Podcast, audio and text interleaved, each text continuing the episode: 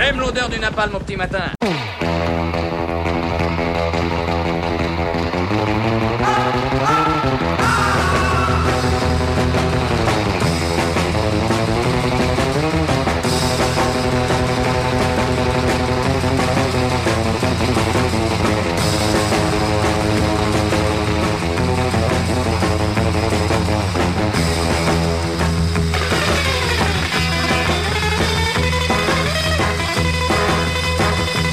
Il y a peu, avec mon vieux camarade Benoît, qui est un peu de la partie, nous devisions sur le fait que nombre de djihadistes revenus de la zone syro-irakienne, attrapés avant leur départ ou radicalisés in situ, étaient bien entendu fichés S.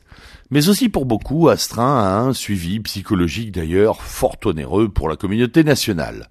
Et nous en étions arrivés à la conclusion que, outre le désir pathologique et xénophile de sauver entre guillemets l'autre malgré lui, ce suivi psychologique avait bien une visée curative, mais pas pour les djihadistes, non, pour nous, oui, pour nous les citoyens. Car en définitive, c'est nous qu'il faut préparer à l'écarissage, au démembrement, à l'égorgement, aux bombes, à l'acide, au viol, à la terreur.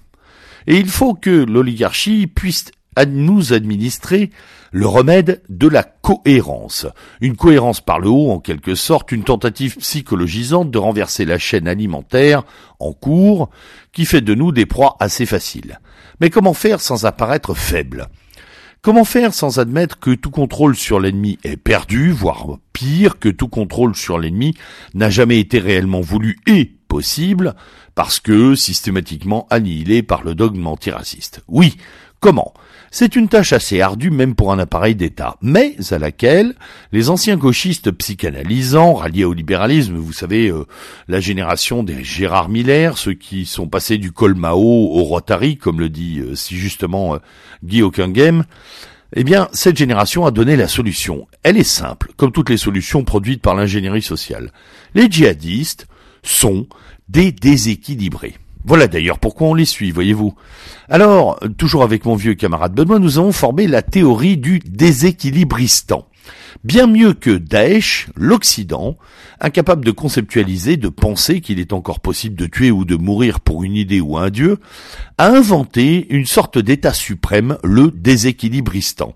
À la fois parfaitement utopique et parfaitement réel, cet état refuge est la meilleure traduction des ravages de la psychanalyse et de son instrumentalisation par l'oligarchie.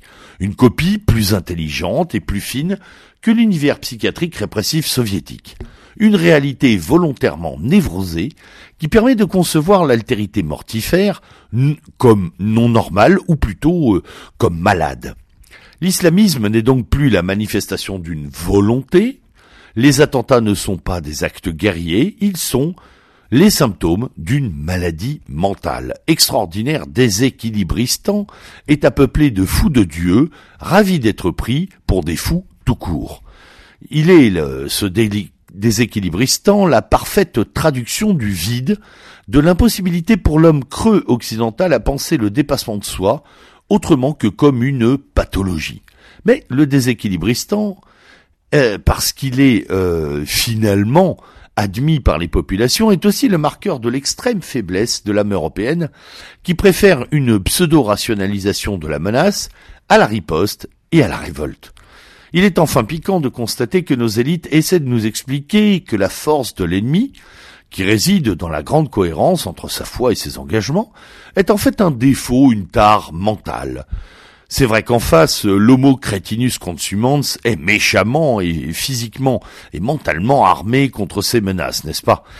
La seule réponse du système est donc de rationaliser son incompréhension, de cataloguer sa bêtise, pour finir par disculper ses bourreaux au nom d'une vision scientifique prétendument supérieure.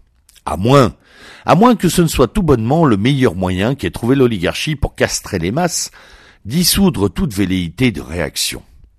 Quoi qu'il en soit, et comme le, le disait Antonin Artaud, c'est folie aujourd'hui de ne pas être fou dans ce monde de fous. Bienvenue donc en déséquilibristant ce pays radieux, où les victimes hautaines offrent à leurs meurtriers la légitime folie du triomphe. Bonne semaine.